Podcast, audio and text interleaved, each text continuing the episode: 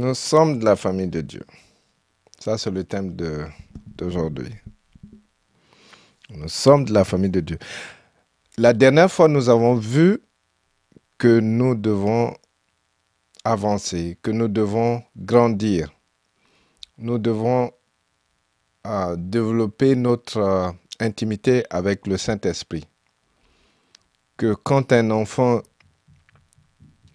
quand un enfant naît, on s'attend à ce qu'il grandisse. Donc de même, notre vie chrétienne doit avoir une évolution. On doit voir le changement que le Saint-Esprit opère en nous du jour au jour. Donc s'il n'y a pas de changement, si on fait du surplace, si on fait une vingtaine d'années, et il y a malheureusement beaucoup de chrétiens qui font des années dans le corps de Christ, mais qui n'évoluent pas. Il y en a même qui régressent, il y en a qui abandonnent également la voie de Dieu. Et ce n'est pas ce que le Seigneur attend de nous. Donc aujourd'hui, nous, nous allons non seulement voir euh, l'évolution, mais en fait, il faut quand même une structure. La structure, là où nous devons évoluer, nous devons évoluer également dans une structure. Parce que quand un enfant est né, on s'attend à ce que cet enfant ait une famille, là où c'est développé. Et quand on n'a pas cette famille, ou bien quand la famille est bancale, quand il y a, des problèmes dans la famille, cet enfant n'a pas une bonne structure pour se développer. Et c'est la même chose sur le plan spirituel.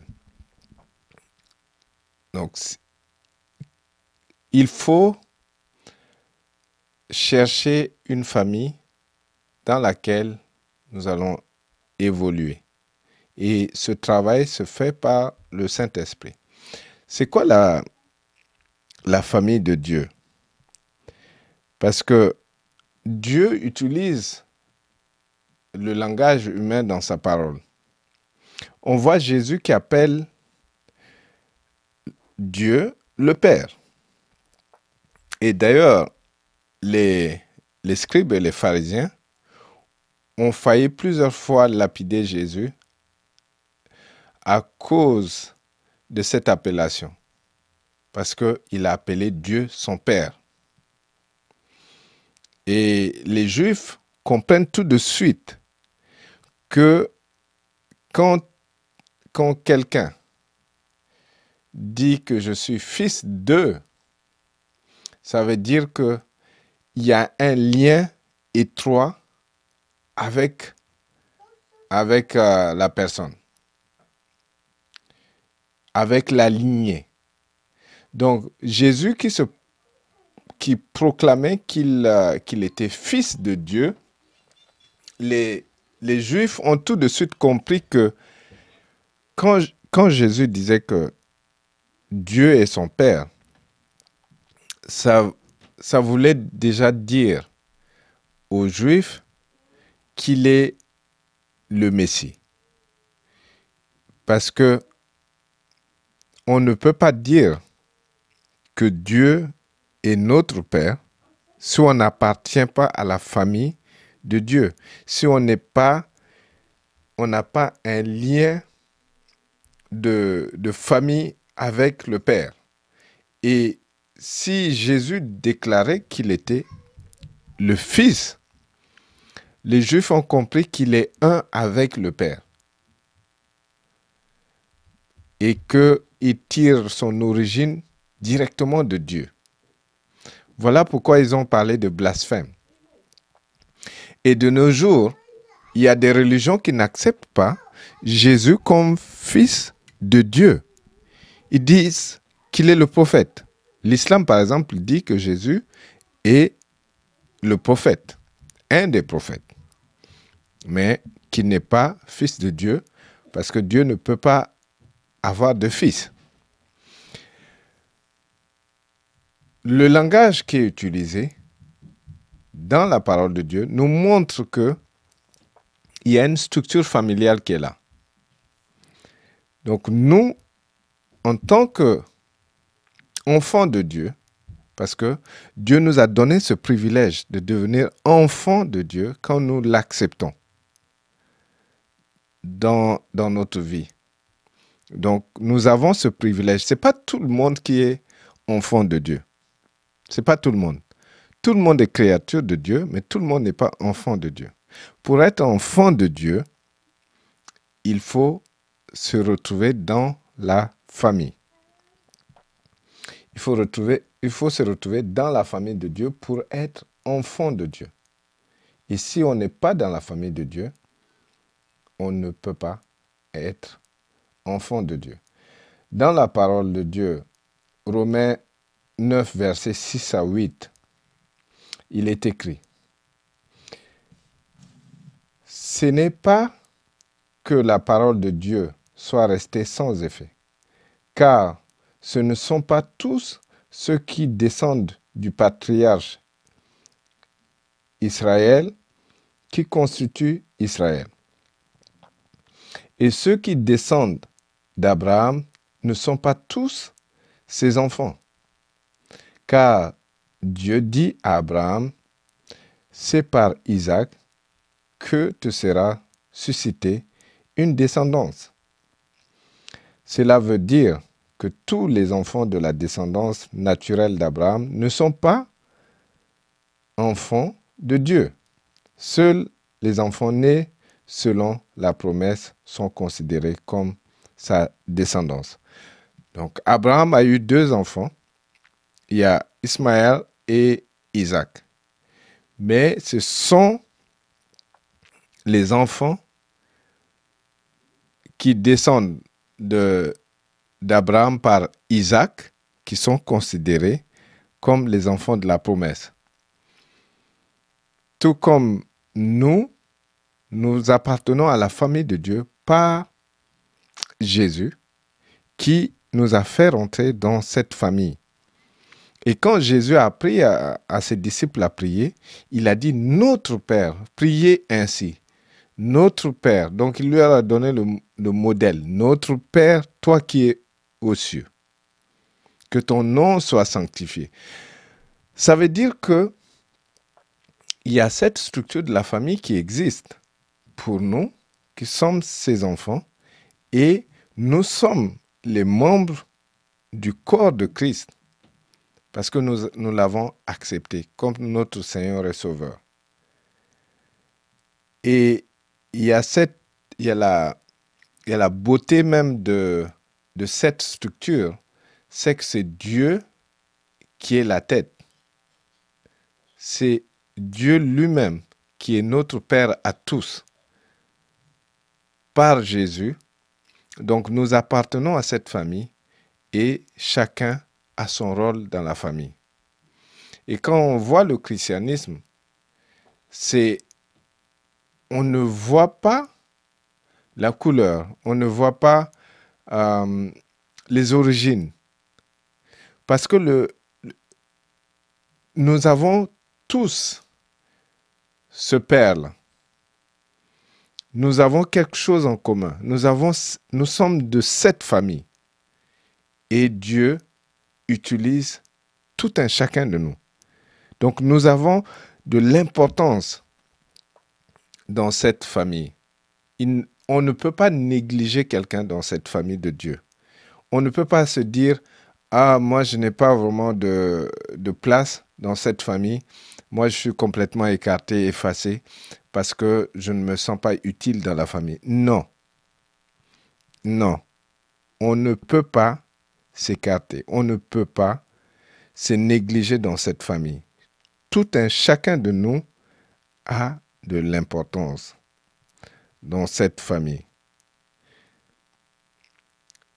1 Corinthiens 12, versets 12 à 16 nous dit ceci. Mais vous pouvez lire le reste même de, à partir du verset 16 jusqu'à la fin.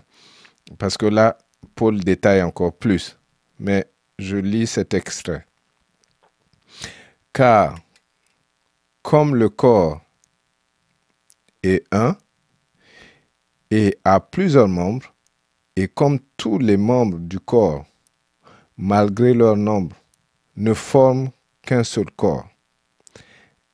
Ainsi, en est-il de Christ? Nous avons tous, en effet, été baptisés dans un, seul esprit, pour former un seul corps, soit juif, soit grec, soit esclave, soit libre. Et nous avons tous été abreuvés d'un seul esprit. Ainsi, le corps n'est pas un seul membre, mais il est formé de plusieurs membres. Si le pied disait, parce que je ne suis pas une main, je ne suis pas du corps, ne serait-il pas du corps pour cela? Et si l'oreille disait, parce que je ne suis pas un œil, je ne suis pas du corps, ne serait-elle pas du corps pour cela? Paul veut nous montrer que chacun a sa place. Chacun joue un rôle très important dans le corps du Christ. Quand on est membre de la famille de Dieu, Dieu veut qu'on puisse travailler au bien de son royaume. Donc on ne peut pas se mettre de côté et dire, moi je n'ai pas ma place. Moi, je n'ai pas les dons que les autres ont. Moi, je ne me sens pas utile. Non, on ne peut pas dire ça. Si l'œil disait que disait à la main, c'est parce que tu n'es pas la, euh, tu n'es pas, tu n'es pas l'œil, donc tu n'es pas important. Alors que chaque membre du corps joue un rôle. Imaginez euh, si vous avez une blessure dans une partie du corps, tout le corps est affecté. Tout le corps est affecté. On ne se sent pas bien. Quelquefois, il y a la fièvre même qui monte. Cela veut dire que nous devons coexister, nous devons fonctionner ensemble et travailler pour le royaume des cieux. Parce que nous appartenons tous à la famille de Dieu quand on est en Christ. Bien sûr, euh, comme je disais au début, il faut une bonne structure pour évoluer. Il y a des structures de la famille de Dieu qui est bancale, qui ne fonctionne pas bien. Parce que chacun essaie de mettre le sien au lieu d'être inspiré par le Saint-Esprit qui nous met ensemble. Le Saint-Esprit qui veut que nous puissions coexister. Chacun essaie de protéger ses intérêts. Et quand l'homme y met du sien, c'est là qu'on a une famille qui n'est pas structurée selon Dieu. On a une famille qui a des problèmes. Et vous voyez, ça se, ça se divise, ça ne s'entend pas, il n'y a pas d'unité. C'est la même chose que nous voyons sur le plan physique. Quand il n'y a pas l'entente dans la famille, entre les membres de la famille, c'est difficile d'évoluer dans, dans ce milieu. Et il y a beaucoup de familles qui, sont, qui, ne, qui ne fonctionnent pas bien parce que certains sont égoïstes, certains sont méchants, d'autres euh, ne, ne, veulent pas voir l'évolution des, des autres membres de la famille. Et c'est ça qui fait que l'ennemi en tire profit. Mais Dieu nous appelle à fonctionner dans une structure familiale, dans le corps de Christ. On ne peut pas être isolé et fonctionner normalement. Quand on est isolé, on devient faible. Quand on n'est pas dans une structure familiale de Dieu, on est, on est abandonné. Même si on a beaucoup de dons, on ne peut pas exercer ces dons. Parce que la plupart des dons sont donnés aux membres du, corps de Christ pour faire fonctionner ce corps justement. Le don que le Saint-Esprit donne, c'est pour faire fonctionner le corps de Christ. Donc si on est isolé, on ne peut pas exercer le don que Dieu nous donne. On ne, saura pas aimer les uns les autres. On ne saura pas comment se frotter les uns aux autres. On ne peut pas porter le fardeau des uns des autres. On ne peut pas se pardonner les uns les autres parce qu'on est isolé. On pense qu'on est autosuffisant. Mais personne n'est autosuffisant. Chaque membre du corps a besoin l'un de l'autre. Les yeux ou la face ou la, ou le nez ont besoin de la main. La bouche a besoin de, des autres parties du corps, a besoin de la main. Par exemple, pour se brosser les dents, il faudrait la main. Donc nous avons besoin les uns les autres. Et qu'on ne se trompe pas, c'est quand on coexiste, quand on fonctionne ensemble qu'on devient fort. Et si vous avez remarqué au début, au moment de partage, chacun a donné du sien. Chacun a partagé ce que le Seigneur a eu à faire dans sa vie mais cela a fortifié les autres membres du corps de Christ que nous sommes. Donc, même l'expérience que Satan a voulu euh, provoquer des traumatismes en attaquant, ces expériences, quand ça a été partagé, ça a permis aux autres d'apprendre quelque chose d'être fortifié, d'être rassuré qu'on n'est pas seul dans ce combat. Donc, quand on fonctionne ensemble, on se fortifie, on s'édifie, on se frotte les uns les autres, on se pardonne. Il arrive qu'on se blesse et c'est en ce moment-là que nous voyons la patience, l'amour et toutes ces choses. Parce que l'amour va continuer dans l'au-delà. L'amour est éternel. C'est pour ça que dans le chapitre 13 de 1 Corinthiens, Paul parle de si tu donnes ton corps pour être brûlé, si tu fais ceci, si tu fais des exploits, mais il n'y a pas d'amour dans ce que tu fais, tu fais cela en vain. Tu fais cela en vain. C'est étant avec les autres que tu sauras si tu aimes ou tu n'aimes pas.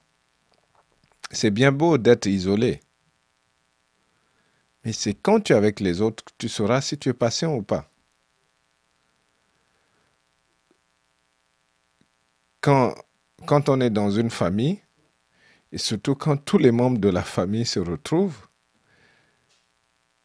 c'est, là qu'il faut que tu verras les dons que Dieu a placés en toi, non seulement les dons, mais tu verras ton caractère. Donc ne, la parole de Dieu nous dit de ne pas abandonner nos familles, notre assemblée. N'est pas abandonner notre assemblée. Le texte de, de base d'aujourd'hui, on va lire, c'est dans Éphésiens 3, versets 13 à 21. Éphésiens 3, versets 13 à 21. Aussi, je vous demande de ne pas perdre courage à cause de mes tribulations pour vous. Elles sont votre gloire. À cause de cela, je fléchis les genoux devant Dieu, duquel tire son nom, de quel tire son nom toute famille dans les cieux et sur la terre. Donc c'est de Dieu que toute la, la famille se constitue. Ça vient de Dieu. Donc Paul dit, c'est Dieu qui fonde la famille. Ça, c'est la famille, que ce soit l'assemblée de Dieu, c'est de Dieu que on, on, voit ce groupe. C'est Dieu qui nous met ensemble. Si nous voyons notre ministère aujourd'hui, c'est Dieu qui a amené chacun de nous. Même si, même si on se connaît, même si on se connaissait avant, mais étant le fait de fonctionner comme la famille de Dieu, même si on a des liens de parenté avec les uns et les autres, le fait de fonctionner en ce moment, en tant que corps de Christ, c'est Dieu qui nous a mis ensemble. Certains, si ce n'est pas Dieu, on ne pourrait même pas se rencontrer. Mais Dieu nous a mis ensemble et quand il y a eu cette connexion, tout de suite le lien de famille se tisse. Et on voit tout de suite comment on fonctionne, comment, euh, comment on a soif de Dieu euh, d'une manière globale. Nous avons, nous recherchons un but de grandir, d'avoir l'intimité avec Dieu. Nous aimons Jésus. Nous avons des points en commun. Ce n'est pas seulement le langage qui nous unit ici, parce que nous avons tous des cultures différentes. Nous avons des cultures différentes. Mais la parole nous unit. On parle le même langage, le langage du Saint-Esprit. On a soif du Seigneur. On a soif de sa parole. Voilà pourquoi nous sommes là. Et certains même se sont privés de leur sommeil pour se mettre ensemble avec les uns et les autres. C'est ça la beauté d'appartenir à la famille de Dieu. Il y a d'autres religions qui se proclament cela, qui proclament qu'ils s'entendent bien, qu'ils ont, qu'ils ont une cohésion. Oui, c'est vrai qu'il y a beaucoup de dénominations dans le christianisme, d'accord. Mais quand on a ce point en commun, on a le Saint-Esprit au centre de notre vie, on n'a même plus besoin de, de voir les dénominations. Au contraire, il y a des gens qui peuvent être dans la même dénomination, mais quand ce sont des brebis, et quand ce sont pardon, pardon, des loups qui agissent parmi les brebis, on les reconnaît tout de suite. Et le Seigneur nous a dit qu'on les reconnaît par leurs fruits. Donc les membres de la famille qui, ne sont, qui sont des, loups, on, les distingue tout de suite. On sait qui est dans la famille et qui ne l'est pas. Qui agit sous l'influence du Saint-Esprit et qui agit sous l'influence de l'ennemi, de Satan. Et Paul exhorte donc les chrétiens d'Éphèse qui, qui compatissent au fait qu'il ils soient dans les tribulations, il dit que c'est pour leur gloire qu'ils souffrent dans son corps. Et Paul a exhorté et il continue à prier pour qu'il y ait cette cohésion dans la famille de Dieu. Donc je continue la lecture. Euh, je me suis arrêté en chemin. Donc je, je, vais reprendre un peu. Je fléchis le genou devant le Père, duquel tire son nom toute famille dans les cieux et sur la terre, afin qu'il vous donne, selon la richesse de sa gloire, d'être puissamment fortifié par son esprit dans l'homme intérieur, en sorte que Christ habite dans vos cœurs par la foi. Il dit bien que on est puissamment fortifié quand on est dans la famille de Dieu, quand on est en Christ, quand on est quand on est ensemble. Et notre homme intérieur, c'est-à-dire notre vie même est transformée. On voit cette transformation. Le Saint-Esprit travaille en nous. Et le fait d'être ensemble, on reçoit, on grandit en esprit. Donc c'est vraiment quand on appartient à cette famille, quand on est dans une structure familiale de Dieu, on grandit, on s'épanouit et l'ennemi a du mal parce que il y a cette unité en Christ. Euh, je continue. Afin qu'étant enraciné et fondé dans l'amour, vous puissiez comprendre avec tous les saints quelle est la largeur, la longueur, la profondeur et la hauteur, et connaître l'amour de Christ qui surpasse toute connaissance, en sorte que vous soyez remplis jusqu'à toute la plénitude de Dieu. Justement, c'est l'amour qui fait cette qui, nous donne cette cohésion. Donc, on est ensemble, il y a l'unité, on s'aime, il y a cette cohésion et on évolue dans la plénitude de Dieu. On voit, on voit la transformation. Nous devons nous réjouir d'être ensemble. Nous devons nous réjouir de, de, de nous retrouver en tant que frères et sœurs. Il y a cette, cette cette beauté, cette euh, magnificence d'être ensemble. Je continue. Or, à celui qui peut faire par la puissance qui agit en nous infiniment au-delà de tout ce que nous demandons ou pensons, à lui soit la gloire dans l'Église et en Jésus-Christ dans toutes les générations, au siècle des siècles. Amen. Donc Dieu agit, mais selon la puissance qui... Dieu utilise la puissance qui est en nous. Et c'est cette puissance qui va faire des choses au-delà de ce qu'on peut penser ou imaginer. Mais c'est selon la puissance qui est placée en nous. Donc, étant ensemble, on apprend des uns des autres, on grandit et cette puissance augmente également.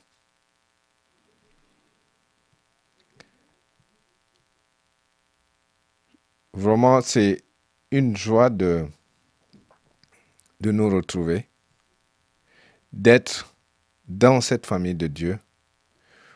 On ne connaissait pas l'existence des uns des autres, mais le Seigneur nous a mis ensemble pour que nous puissions fonder ce, noyau ou cette famille dans laquelle chaque membre évolue pour la gloire du Seigneur. Euh, je vais lire 1 euh, Jean. 1 Jean 3, verset, je pense que je vais m'arrêter à 2, verset 1 à 2 par là. Voyez combien le Père nous a aimés pour que nous puissions être appelés enfants de Dieu. Et nous le sommes. Voici pourquoi le monde ne nous reconnaît pas. C'est parce qu'il n'a pas reconnu Dieu. Mes chers amis, dès à présent, nous sommes enfants de Dieu et ce que nous serons un jour n'a pas encore été rendu manifeste. Nous savons que lorsque Christ paraîtra, nous serons semblables à lui, car nous le verrons tel qu'il est. Jean dit que nous sommes, nous venons du même Père. Et Dieu, nous sommes enfants de Dieu. Mais quand on, est enfant de Dieu, le monde nous rejette parce que, comme je disais, c'est pas tout le monde qui est enfant de Dieu. Donc les autres ne vont pas nous reconnaître parce que nous appartenons à une famille différente, à la famille de Dieu.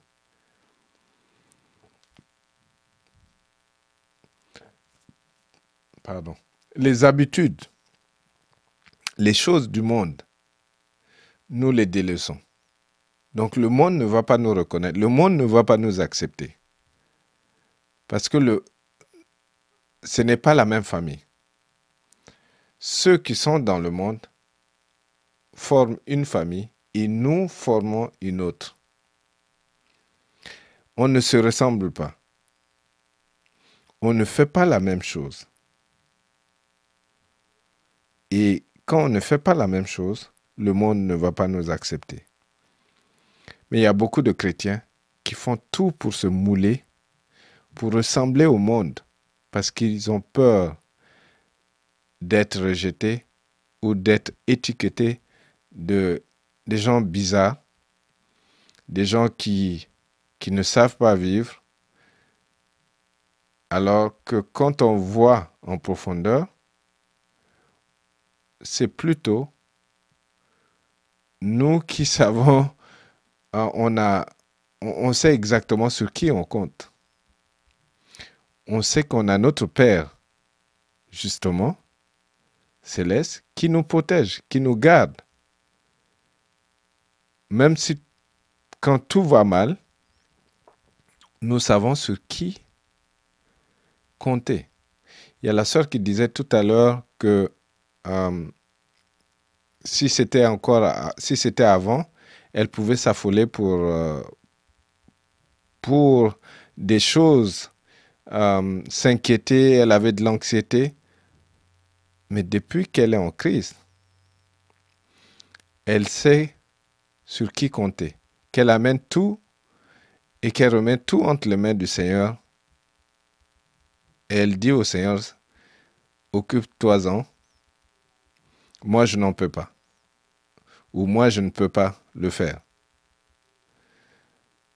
Donc ça, c'est cette assurance qu'on a en tant qu'enfant de Dieu. Et cette assurance d'être dans la famille de Dieu. Ça, le monde ne connaît pas. Le monde va chercher des solutions extérieures, mais ces solutions ne peuvent pas remplacer Dieu. Il y en a qui cherchent des solutions euh, auprès des autres, auprès des hommes, auprès des femmes l'alcool, la drogue. Et quand ils se rendent compte que tout est vide, malheureusement, certains même se suicident, rentrent dans une dépression terrible ou meurent d'une manière brutale. Mais nous savons que notre Père veille sur nous. Nous savons nous avons l'assurance d'être dans cette famille de Dieu. Et pour finir, Romains 8, versets 14 à 15. Car ceux qui sont conduits par l'Esprit de Dieu sont fils de Dieu. Fils ici, c'est euh, héritier, ça ne veut pas dire seulement euh, homme, mais ça veut dire enfant de Dieu. Donc, ceux qui sont conduits par l'Esprit de Dieu sont fils de Dieu. En effet, vous n'avez pas reçu un esprit qui fait de vous des esclaves et vous ramène à la crainte. On, on parlait de la crainte tout à l'heure. Non, vous avez reçu l'Esprit en conséquence de votre adoption par Dieu comme ses fils et ses filles. Car c'est par cet Esprit que nous crions Abba, c'est-à-dire Père. Le terme Abba, c'est vraiment un terme affectif. Abba, Daddy, Papa. Nous avons ce privilège d'appeler Dieu notre Papa, notre Abba. Parce que c'est notre Père. Par Jésus, nous sommes adoptés. Nous sommes la famille de Dieu.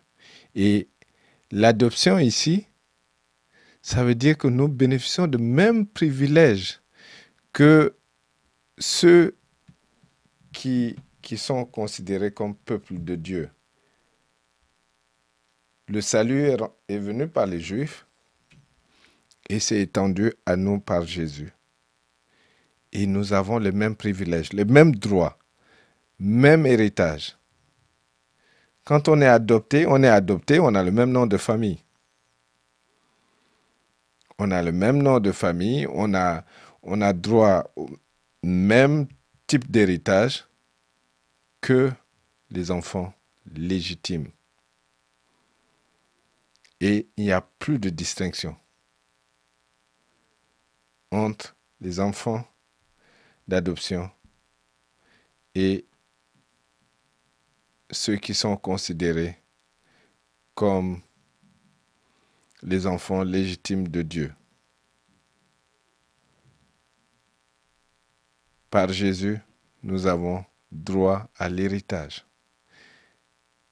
Et le passage que nous avons lu, il n'y a ni juif, ni grec, ni esclave,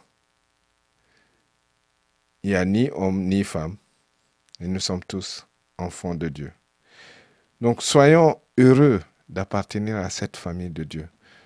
Réjouissons-nous que Dieu nous appelle mon fils, ma fille. Parce que nous le sommes. Et même si l'ennemi nous attaque, notre Père se lève. Parce que nous lui appartenons. Quand on attaque nos enfants physiques, mais vous voyez comment on réagit. Il ne faut même pas toucher à un seul cheveu de nos, nos enfants. Là, on réagit. De même, Dieu qui connaît le nombre de nos cheveux, vous ne pensez pas que Dieu va réagir? Il le fait. Il combat pour nous parce que nous sommes ses enfants. C'est pour ça qu'il ne nous abandonne pas. Si Dieu ne combattait pas pour nous, on serait parti depuis. C'est parce que Dieu combat pour nous, nuit et jour. Donc soyez rassurés que tout ce que l'ennemi fait, il n'a pas le dernier mot. C'est Dieu qui a le dernier mot et notre daddy ne va pas nous laisser tomber. Je vous donne cela au nom de Jésus. Amen.